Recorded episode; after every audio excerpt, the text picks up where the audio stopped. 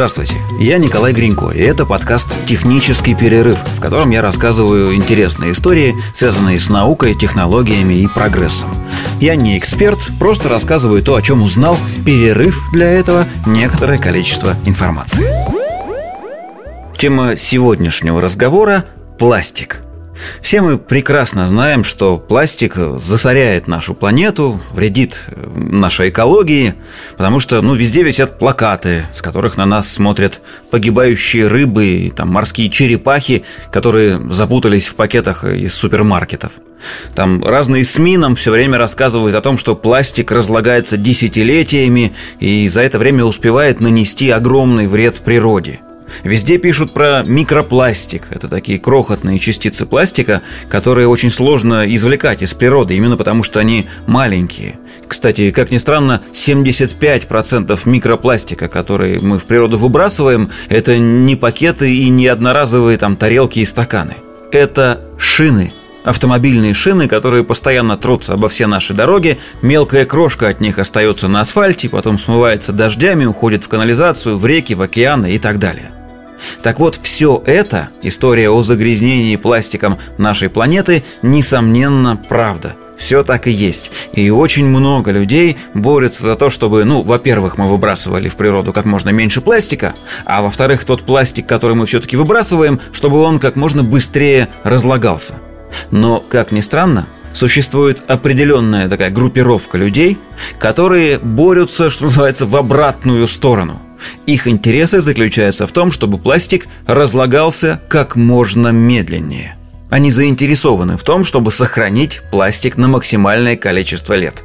Это музейные работники – Дело в том, что вот уже сто с лишним лет человечество производит из пластика, ну, практически все, что только можно себе представить. Все предметы, которыми мы пользуемся. Там, посуда, одежда, игрушки, обувь, автомобили включают в себя множество пластиковых деталей, гаджеты наши, любая другая техника. Во всем этом огромное количество пластмассы, которой мы давно уже успешно заменяем. Дерево, металл, стекло и там всякую экзотику вроде э, китового уса или костей животных. Даже произведения искусства последнего века или последних полутора веков содержат в себе пластик. Пластификаторы э, входят в состав некоторых красок. Они есть в холстах, в книжных переплетах. А уж там э, предметы современного искусства иногда бывают целиком сделаны из пластика. Другое дело, что не всегда понятно, что это искусство, но неважно, оно все равно чаще всего пластиковое. И, в общем, музеи и всяческие арт-галереи неожиданно столкнулись с тем, что предметы, сделанные примерно 100-150 лет назад, начали разлагаться. Потому что срок разложения пластика 100-150 лет. Кажется, вот на первый взгляд, что проблема какая-то такая надуманная, и музейщики масштаб катастрофы сильно преувеличивают, но на самом деле это не так. Пластик впервые появился вот в самом конце 19 и в начале 20 века. То есть как раз у него сейчас подходит гарантийный срок эксплуатации, можно так сказать. А как раз в это время, вот 100-150 лет назад, были построены первые там телефонные аппараты, чуть позже радиоприемники, потом телевизоры.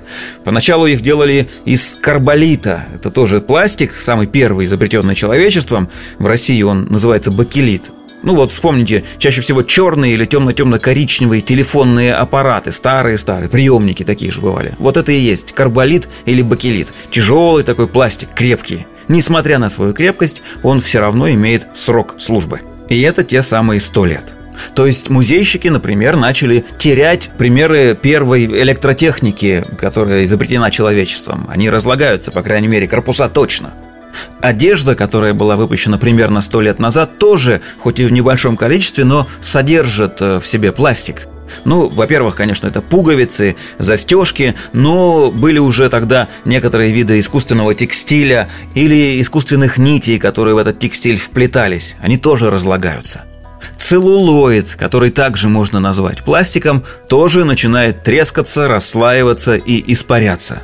И из-за этого явления мы, например, очень скоро безвозвратно потеряем целлулоидные кадры первых мультфильмов Диснея, например. А немного погодя, лет через 30 потеряем и первый целлулоид «Союз мультфильма». Еще чуть позже рассыплется, например, такой экспонат, как первое искусственное сердце, потому что оно тоже создано из пластика. Не знаю, сценические костюмы Дэвида Боуи, например, тоже обязательно развалятся. С остальными материалами как-то все уже проще, потому что а, человечество давно уже научилось хранить в музеях там, дерево, а, кости, ткани, бумагу, картины. То есть технологии по их сохранению давно уже разработаны и успешно применяются. А пластик, музейный имеется в виду, начал разлагаться вот последние 20-30 лет, и никаких способов э, его консервации придумано не было. Поэтому сейчас музейные работники лихорадочно ищут методы, которыми можно было бы остановить разложение пластика. И это, между прочим, не так уж и просто. Потому что чаще всего реставраторы даже не понимают, с каким конкретно видом пластика они имеют дело, что это за материал. Они, конечно, делают различные спектрограммы, там, изучают его какими-то химическими способами, но это не всегда помогает. Для того, чтобы понять, из чего, возможно, был изготовлен данный конкретный предмет, приходится открывать старые журналы, которые писали про, там, не знаю, науку, химию, э, технологии какие-то вот эти столетней давности, и изучать там методы, которыми производился пластик 100-150 лет назад. Потом этот пластик воспроизводить здесь, в наше время, из материалов, которые у нас есть, и пытаться сначала состарить его, а потом остановить это самое старение. Ну, просто потому что экспонаты – это вещи достаточно ценные, и на них экспериментировать все-таки опасно. И при всем том, что вот уже последние лет пять, наверное, ведутся активные разработки поисков методов консервации музейного пластика, ничего толком найдено, к сожалению, не было. Действенных способов существует пока только три. А, это держать пластик в сухости, а, ограничивать э, доступ влаги, держать его в холоде, не позволять нагреваться и не давать температуре скакать туда-сюда, и в темноте, потому что от солнечного света, ультрафиолета пластик особенно активно разлагается. Ну, с сухостью еще как-то более-менее понятно, но холод и темнота автоматически делают пластиковые музейные предметы непригодными для экспозиции, для демонстрации – ну, мне кажется, вы вряд ли пойдете в музей, в котором абсолютно темно и еще и холодно. То есть ничего не видно и надо в шубе по нему ходить. И самое неприятное, что этот процесс э, со временем будет только нарастать, увеличиться по экспоненте.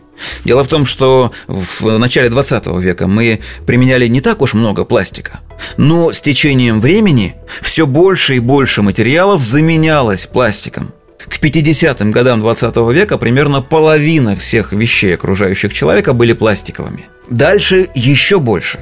И вот этот гэп в 150 лет разложения пластика, он стартовал, ну, грубо говоря, вот в последние десятилетия и будет двигаться вперед. Сначала мы потеряем предметы начала 20 века, потом середины 20 века, потом конца 20 века и так далее и тому подобное. То есть получается парадоксальная ситуация – мы можем более-менее нормально сохранять какие-то ценные вещи из 18, из 17, из 15 веков и даже какие-то первобытные орудия труда, но вещи, созданные 100 лет назад, скоро исчезнут, если не будет найден метод консервации пластиковых изделий. И я вот тут задумался, а что произойдет, когда наступит время разложения пластика, созданного в наше время, вот прямо сейчас, когда мы с вами живем – мне почему-то кажется, что от нас, потомкам нашим, почти ничего не останется. Но вот прямо сейчас, где вы находитесь, оглядитесь вокруг себя. Большинство окружающих вас вещей либо полностью состоят из пластика, ну вот шариковая ручка, например, либо содержат его в огромных количествах, ну вот, допустим, компьютер или мобильный телефон, который вы держите в руках.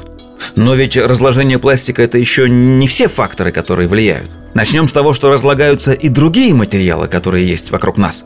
А еще добавляет свою ложку дегтя тактика программируемого износа, которую исповедует наша промышленность. Ну, наши автомобили служат примерно по 5 лет. Есть те, которые служат по 10 и по 20 и по 30, но это очень редкое исключение.